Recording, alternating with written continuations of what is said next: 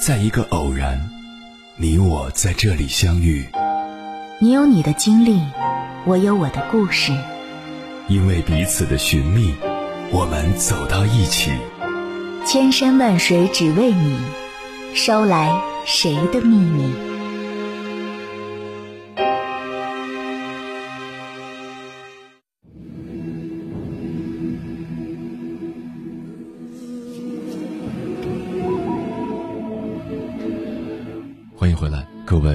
行者，这里是正在直播的中国交通广播，千山万水只为你，深夜不孤单。我是迎波，绰号鸭先生。我要以黑夜为翅膀，带你在电波中自在飞翔。我们每天所处的世界由他人构成，独处则意味着你将与同类隔离。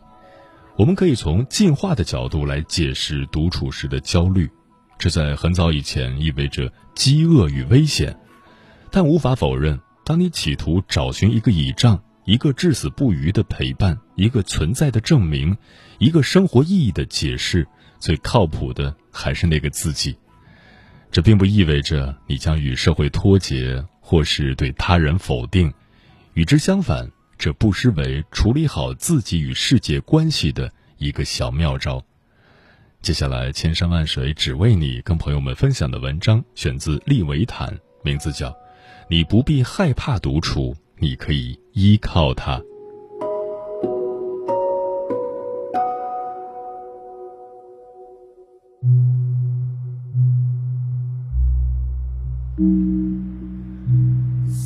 许多人害怕独处，因为孤独使人感到不适，甚至是恐惧。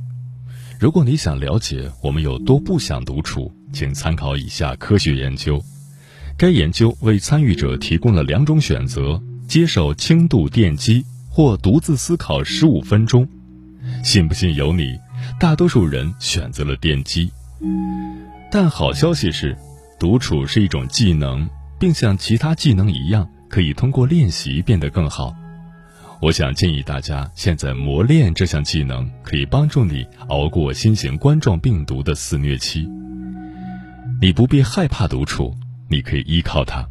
无论你是为了抗击新冠病毒而选择在家自我隔离，还是因为已经感染而被隔离，一想到与朋友断绝会面数天、数周甚至数月，你可能就会感到一阵恐慌。这种感觉有据可依，社交隔离是残酷的。无需多说，人类经过数千年的进化，在彼此的存在中获得慰藉。所以被隔离时，我们在生理层面上受到了伤害。与此同时，我们可能认识到，我们对独处的恐惧，并不只是存在于当前的疫情期间，这是一种潜伏在我们心中多年的恐惧，因为我们已经忘记了，或者也许从来没有真正学会如何与自己相处，包括与令人不舒服的想法和情绪相处。加州州立理工大学研究独处的社会学家杰克方对我说：“我认为我们大多数人都害怕独处，因为了解自己是一个非常可怕的过程。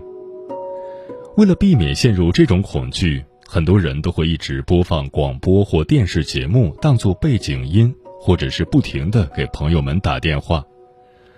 许多因素共同导致我们不善于独处。”而这些因素大多不是我们的错，正如珍妮·奥德尔在《无所事事》一书中所阐述的那样，我们生活在崇尚交际和持续联系的文化中。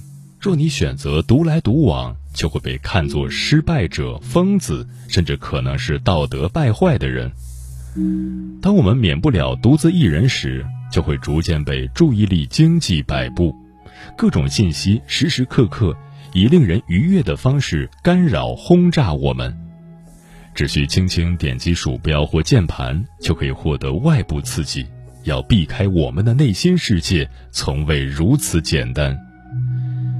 如果可以通过给朋友发短信、观看网飞的影视节目或发起视频通话来分散注意力，为什么还要无聊或悲伤的坐着呢？确实。这些技术似乎是每个人用来抵抗疫情期间孤独的慰藉，但不要误会我的意思，他们真的有用。就像我说的，孤独对我们的身心都会造成伤害。我一个人住，所以为了保持理智，过去几周我参加了一些云蹦迪。不过这些解决方案都令人不满，因为他们都是关于如何避免独处的，而不是如何独处。这种逃避会让我们更加害怕独处。数十年来的心理学研究告诉我们。试图摆脱痛苦的情绪是一种糟糕的长期策略，它告诉我们的大脑，我们无法处理这种情绪，如此我们的痛苦实际上会加剧。那么，我们怎样才能利用这个机会，不逃避独处，而是包容独处呢？我们可以向那些早在新冠病毒来袭之前就知道怎么做的人学习。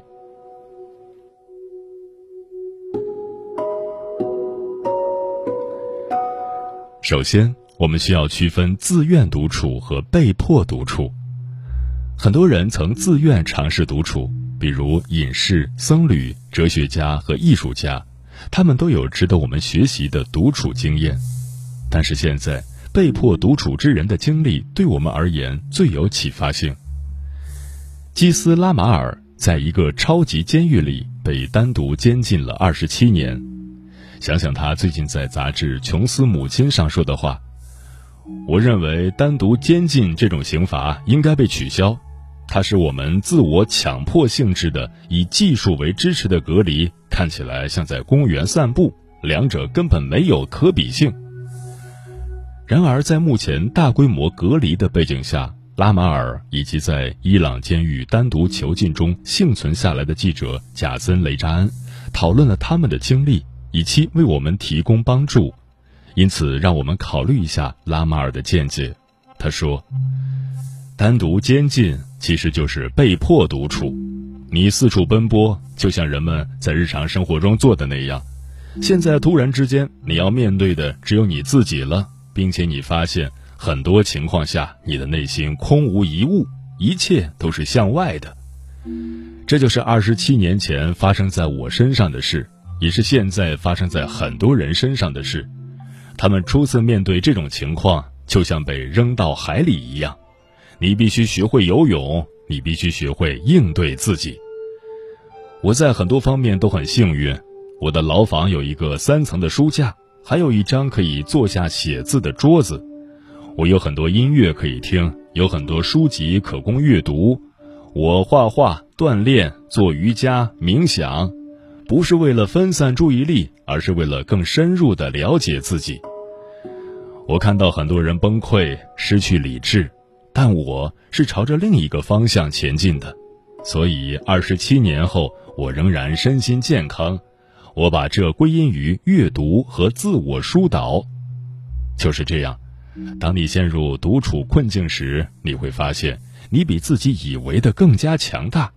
许多体系阻碍着我们认清自己的力量，而这次疫情正是了解自己的好机会。希望那些被迫隔离在家、无法接触主流课程的年轻人，能够窥见真实的自己，并以此为契机深入了解自己。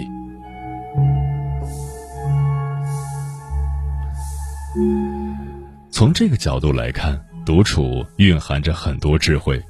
事实上，这与学者们多年来对独处的重要观察如出一辙。首先，要想在独处中取得成效，你必须接受自己被迫陷入独处困境，要面对现实，而不是倾向于靠消遣活动来分散注意力。然后，你必须给自己注入一些东西，让独处成为一种创造性实践。让你更深入的了解自己，并进一步提高自己。麦道尔大学研究独处的研究员马修·鲍克在《独处手册》中说了一些非常相似的话。他指出，善于独处意味着有能力在内心世界中产生意义重大、富有价值的经验。因为如果一个人希望独处，而不仅仅是感到幻灭或饥饿，那他一定能够产生并拥有一些重要的东西。换句话说，不要再把独处视作减法实验，而是开始把它视为加法实验。你要添加的是自我，真实的自我，因为最终是你在构建它，而不是其他人。你不必再寄希望于别人的关注或认可。心理学家 D.W. 温尼科特通常会把真实的自我和虚假的自我加以区分。他说，在没有意识到这一点的情况下，我们指望其他人来建立我们的自我意识，是他人在构建我们的身份。当我们独处时，也就是他人的判断和偏好不再塑造我们的自我认知时，我们的身份往往会崩塌。这可能很可怕，但也是一份礼物。因为当虚假的自我消失时，就出现了建立更真实的自我的空间。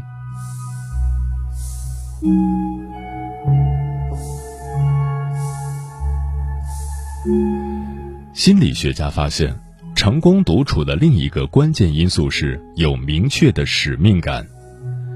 加州大学洛杉矶分校的研究员史蒂夫·科尔研究了一些旨在帮助人们应对孤独的干预措施。他发现，那些有效的干预措施往往不注重减少孤独感，而是增强人们的使命感。科尔回忆起一个试点项目，该项目将孤独的老年人与小学生一一配对，让老人去辅导和照顾这些孩子，老人的精神状态得到显著提升。哲学家们也注意到了明确使命感的强化作用。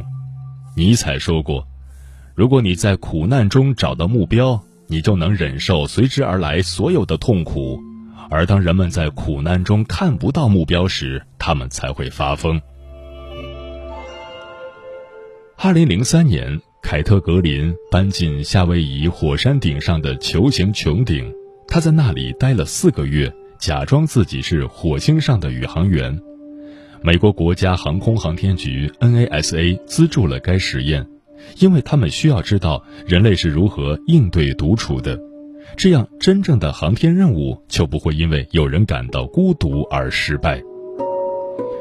在最近的一篇文章中，格林坦言，他在穹顶里的日子很不好过，与亲人分开，被混乱的任务信息所困扰。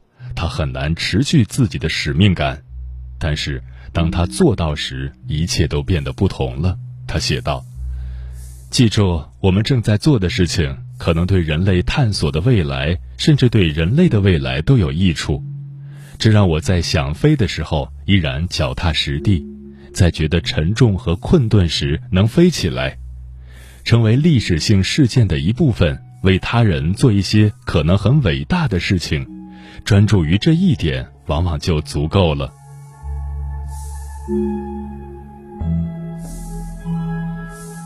比利·巴尔在落基山脉一个废弃的采矿棚里独自生活了近五十年，他也提出了非常相似的建议。他说：“我们都应该记录下一些事情。于他而言，需要记录的是环境：今天的雪有多高？这个月出现了哪些动物？”几十年来，他一直在追踪这些问题的答案。他的记录实际上对气候变化科学产生了重要的影响。现在，他建议隔离人群，通过参与公民科学项目，比如跟踪降雨量的项目，来度过冠状病毒流行期。他对华盛顿的一家电台说：“我绝对会建议人们这样做。你会得到一个小的雨量测量仪。”将其放置在室外，你就成了这个项目的参与者之一。有成千上万的人在同一天的同一时间与你做着相同的事情。巴尔和格林都强调了例行日程的重要性。日常的小仪式让我们心安，也让我们一天的生活更有实感。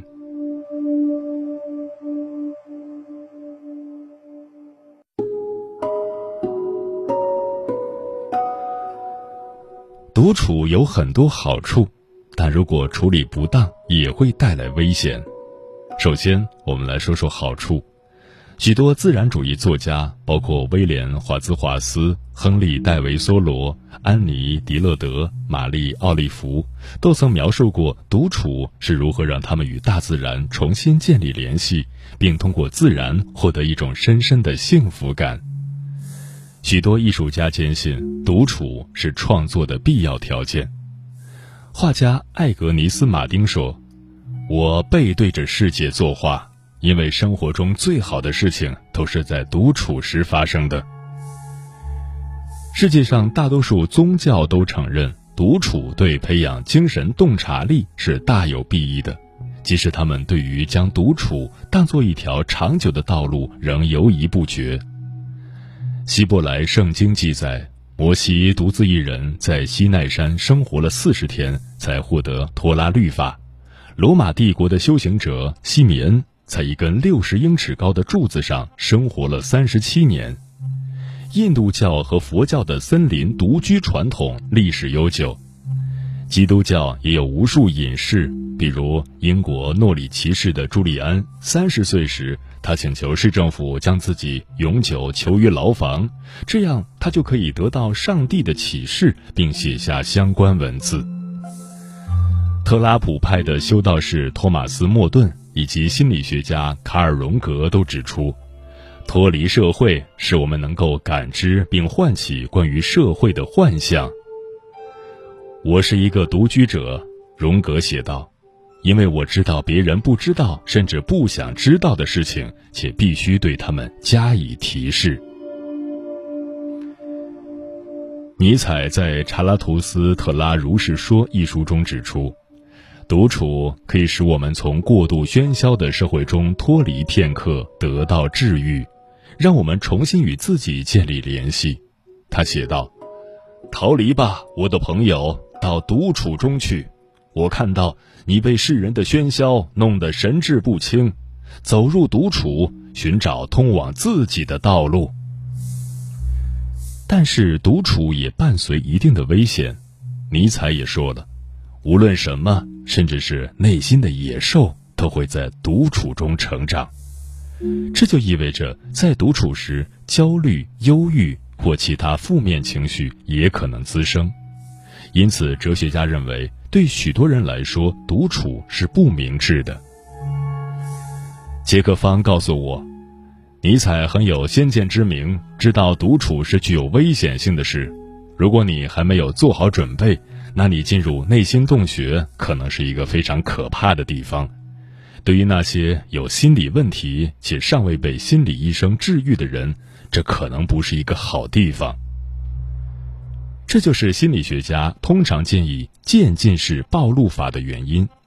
如果你害怕独处，那么理想情况下，你先要让自己短时间独处。待向大脑证明他实际上可以忍受这种痛苦后，再慢慢延长独处的时间。如果你正处于极度恐慌中，那这就不是磨练新技能的好时机。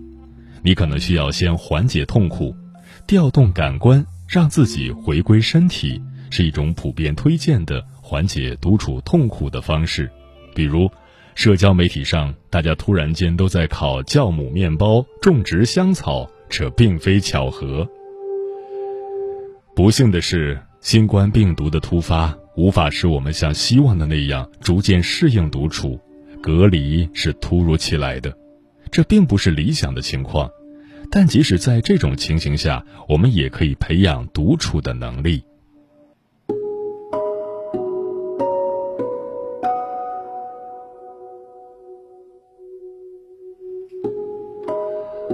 我读过的最佳分布指南来自澳大利亚卫生部支持的临床干预中心，那里的心理学家们发布了关于培养痛苦承受能力的综合指南。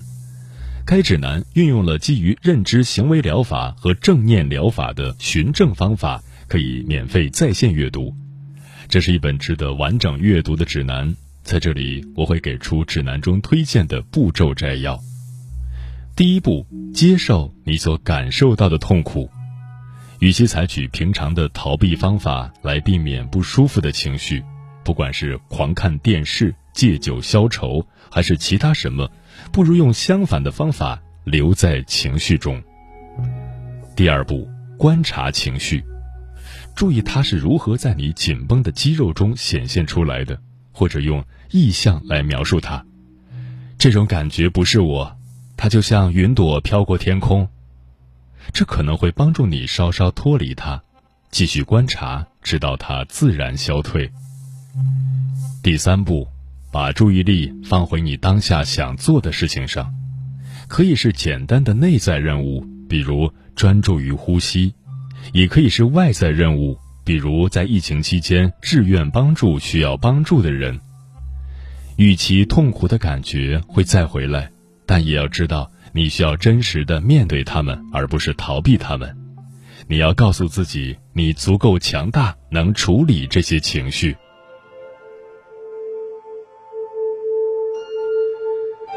如果这听起来有些耳熟，那是因为它与我们前文提到的经验丰富的独处者所制定的策略相呼应。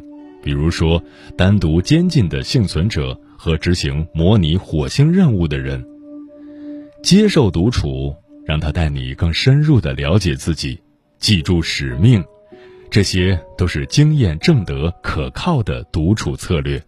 当然，你会从其他途径。诸如当代西方心理学家、正念老师、古代佛教文献中发现相同的策略，也许这能让你感到安慰。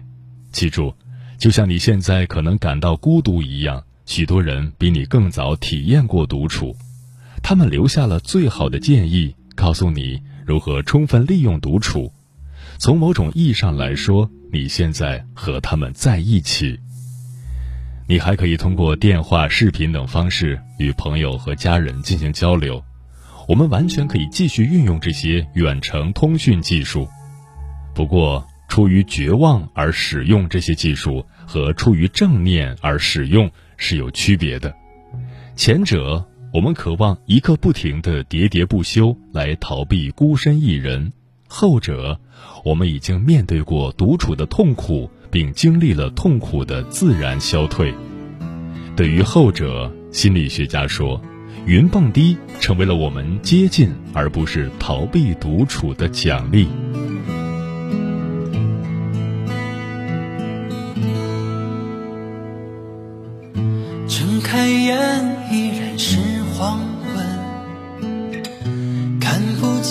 昨天那朵云天边忽然间在拉近与你才会有的吸引感觉换季后